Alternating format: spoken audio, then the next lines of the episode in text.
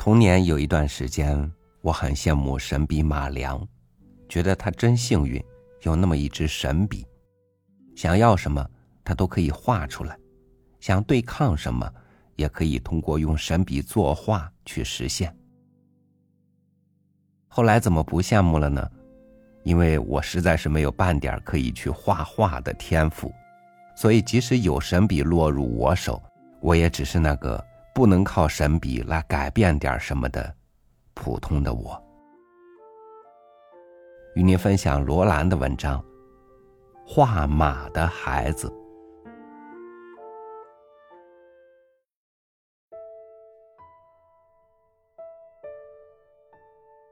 下了第四节课。做过了扫除，出校门时，太阳已经斜下去了。灵东路的车站已经没有几个人在等车。他背着书包，手里捏着一卷图画纸，紧跑几步，到了车站。他应该搭陵南路转二十五路回家的。但是他喜欢搭陵东，他宁愿多捅一大段路，只因为陵东经过植物园。植物园是个漂亮的地方，他曾在那里跟刘国松老师学过一年多的画。那一阵，每个星期天，他总是在那些大树下画风景，把留级补考等等烦心的事忘掉不少。现在他也很久不去学画了。爸爸说：“六年级了，该好好赶赶功课，好考上中学。”他听每一个人都这样说。这年头不上完中学、大学，将来就没有饭吃。他可以想象没有饭吃的滋味儿。有两次。他到校晚了，没有赶上送便当去蒸。到了吃饭的时候，那肉和菜都凉冰冰的，吃也吃不下，那已经够难受的了。所以，他只好不去学画。可是，糟糕的是，白白不去学画，他的功课也并没有好起来。今天算术又考零分，老师打了他几下手心。他低头看看自己的手心，有一点红肿。他现在挨打已经不哭了。他有经验，挨打的时候越是怕就越痛。最好的办法就是咬紧牙齿。闭上眼睛，随老师去打几下，也不要去数究竟几下，也不要希望老师少打，越希望少打就越是痛。他还跟刘小毛学会了，先在手上擦点万金油或是口水，这样就可以不十分痛。其实，这不一定都是科学方法。他明白，反正挨打没有不痛的，管他呢。男子汉，怕痛是没有出息的。妈妈常说：“想要不挨打，就得把功课弄好。”他说的倒很轻松，可是。那天，他让妈妈教他一题分数里的相当问题。妈只把题目看了一遍，就捧着头喊头昏了。大人总是比较有办法的，他不说他不会算，只说他刚开完刀，身体不好，又是什么贫血等等。其实，他知道，妈即使不贫血，也是不会算。妈常说，他们以前读六年级的时候，每天只做五题算术，而且还总考不及格。他的算术也不好。他喜欢弹钢琴和写文章，所以，他从心里原谅了妈。直到妈妈真的是在贫血和头昏。只是，他常常觉得奇怪。像妈这样在小时候算术不及格的人，倒也很会做事，也一直都有饭吃。大概是时代不同了。这是爸爸常说的话。其实，时代不同也是好的。像现在这个时代，他就可以有这么漂亮的灵东汽车可坐。来的是一辆新车，他不用回头，只用耳朵听，就知道这班车子很空。空的车子走起来是哗哗的声音，挤的车子是轰轰的。他上了车，找那靠右边的位子，这位子可以看清植物园的那几排树，还可以从那密密层层的树叶想象到刘老师住的那个庙。刘老师窗外有三棵椰子树，远远看去，正像窗子的栏杆。他很喜欢刘老师，因为他那么大的人了，还有时像个孩子，待人和气极了。他大概一辈子不会打人手心的。虽然他不懂他的抽象画，可是他相信，等自己慢慢的长大之后，就会懂了。现在，他只喜欢画马。车子已经开过了植物园，对着一片涂满晚霞的天空，往前哗哗的开。假如我是一匹马就好了，小马可以不学算术。假如我是一匹马就好了。小马可以不学算术。他想象自己是一匹小马，自由自在的在天边跑。想到马跑的姿势，他想起了白天在教室里，老师正在讲时钟的长针什么时候可以追上短针的问题。他听得很入神。长针实在很神奇。他那金黄色的腿，细细长长的，无论短针在哪里，他总可以轻轻松松的追上它。就像电影上那些美国西部的骏马一样，跑起来咔咔咔咔咔咔，几下子就追上了坏人。马跑的时候，马颈上的鬃毛最好看，一排排，像要飞起来似的。于是，他用钢笔在算术书的空白上，试着画那一排排的鬃毛，和那兴奋的耳朵、喘息的鼻子、结实的脊梁、劲健的腿、飘逸的尾巴。这真是一匹好马。他满意着，但是前面这一条腿。似乎该再提高一点儿于是他在旁边重新再画一批。站起来，是老师的声音，而且就在他的旁边。他一提眼皮，正看见老师那铁灰色的西裤。他四面望了望。同学都回过头来看着他，说：“你呢？站起来。”他站起来，顺手又在第二匹马上添了两笔鬃毛，这样比较像跑得很快的样子。你是在听讲还是在画画？我在画画。他毫不犹豫的说。同学们一阵哄笑。这是算术课，谁让你画图画？他放下了笔心里有点恍恍惚惚的。不是吗？我刚才真真正正是在注意听讲的天地良心我一点也没有打算不注意听。他心里懊恼的想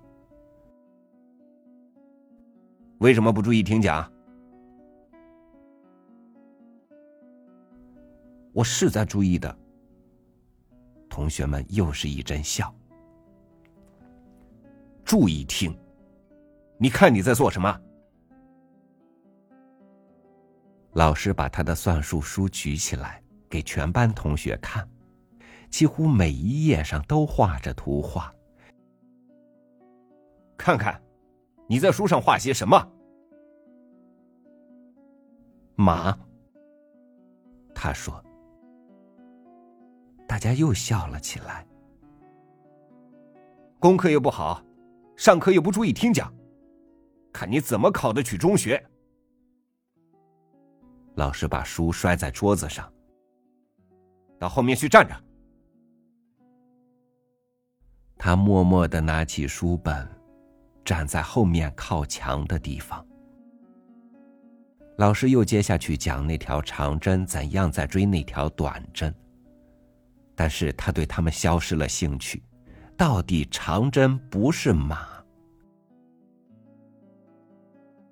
没有意思。他在心里生气的想：倒霉的是又在这里罚站，别人都坐着背对着他，有寂寞和被遗弃的感觉，而且在人家都坐着的时候。显得自己是这样的高，这样的特别，好像每一个人背后都有一对眼睛，都在看着他，可怜他，轻蔑他。他这样想着，整个的靠着墙的后背都热起来。他很想哭，但是哭更会引起老师的注意，说不定还要挨第二顿骂。只好盼望快点下课。可是下了课，假如老师忘了准我回位子去，那才更糟。所有的小朋友经过我面前时，都要斜着眼睛看我一眼。真希望我是一匹马，远远跑开去，跑得飞快，谁也追不上我，谁也不敢小看我。我要跑得远远的，在那涂满了晚霞的天边，在那长满绿草的原野。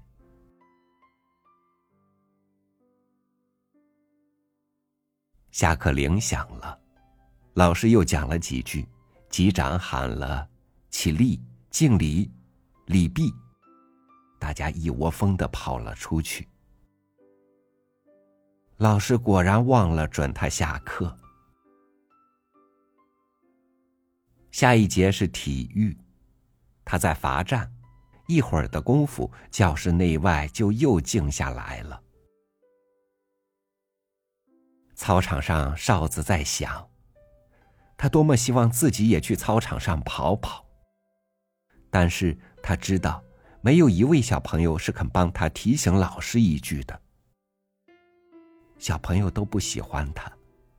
因为他是坏学生，算术总考零分，上课又不肯听讲，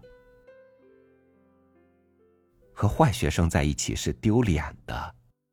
男生都不理他，女生都斜着眼睛瞪他，笨瓜头。他觉得脸上一阵阵的烧起来了。教室里这样的静。同学们的位子一排一排的空着，黑板上还有几行没有擦干净的算式。他四面看了看，忽然想拿起黑板擦擦干净。于是他走过去，拿起板擦，昂起头来，一下一下的擦着黑板。当他抬起头来的时候。他忽然想到，自己像是一匹昂着头的马，在四野无人的地方高声嘶叫着：“嚯嚯嚯，嚯嚯嚯！”他轻轻的学着马叫。于是，他拿起粉笔，在黑板上开始画马，画一匹头向上昂着叫的。这一匹是侧面，第二匹是背面，第三匹是正面，第四匹跑，第五匹跳。他沉醉在马的世界里，这里有足量的空气、清凉的水、畅快的风、灿烂的太阳。茂盛的草，悠闲的云，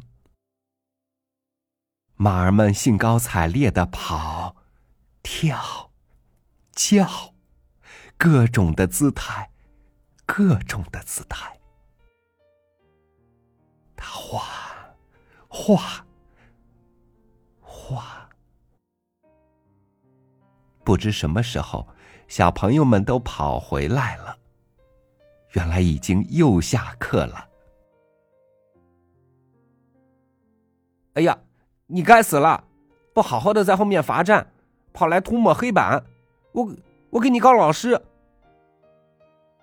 一个小朋友大声叫着：“还不快擦掉！”一个女生好意的提醒他：“哎呀，你们看，这么多马，好漂亮啊！”好好，一、二、三、四、五、六、七、八、九，他怎么画了这么多？又一个男生说：“啊，好漂亮的马！你怎么会画的？告诉我。对，你怎么会画的？”我给你纸，你帮我画一张，也帮我画一张，也帮我画一张，也帮我画一张。他受惊的回过头来，望着那群小朋友红扑扑的脸。他一直以为他们不会喜欢他的，但是现在是怎么了？为什么他们都在叫他的名字，把他团团的围住？哦，他们在要我画马。他笑了，他笑了。平常无精打采的眼睛亮了起来，平常委屈的嘴唇红了起来。好，我给你们画。他忘了老师还没有解除他的罚站，回到自己的座位上，拿出毛笔和墨。画他在那一天到晚都在画的马，一张又一张。现在，他坐在灵东路公共汽车上，车子已经过了柳州街。小朋友们银铃般的叫声和笑声，还在他的耳朵边响。他一直很爱他们，但是，他总是被摒弃在他们的圈子之外。这爱，直到现在才有机会表达。他手里拿着一卷大小不一的纸，每一张纸上都写着一个小朋友的名字。这都是小朋友给他，要他替他们画马的。他紧紧的捏着这一卷纸，好像捏着小朋友们那温暖的小手。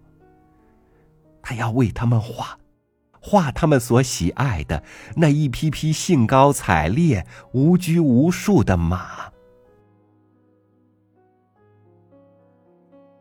车子到了贵阳街，他又上了方头的二十五路，坐上了司机旁边那最前面的座位。让车子开吧。它是一匹兴高采烈的小马。所有的乘客都在他的后面。他忘了算术考零分的事，忘了挨罚站时的寂寞、孤独与羞辱，忘了打手心时那热辣辣的痛。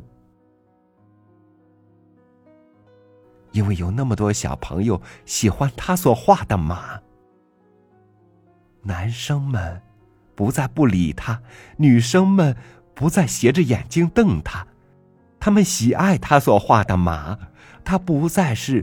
他不再是笨瓜头，他是一匹快乐的小马，他有着和他一样的小小的快乐的友伴。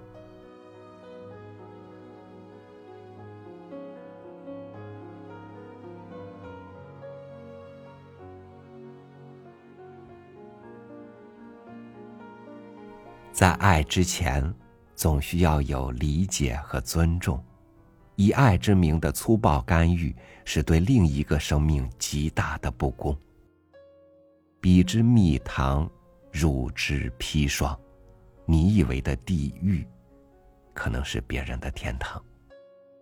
感谢您收听我的分享，我是朝雨，祝您晚安，明天见。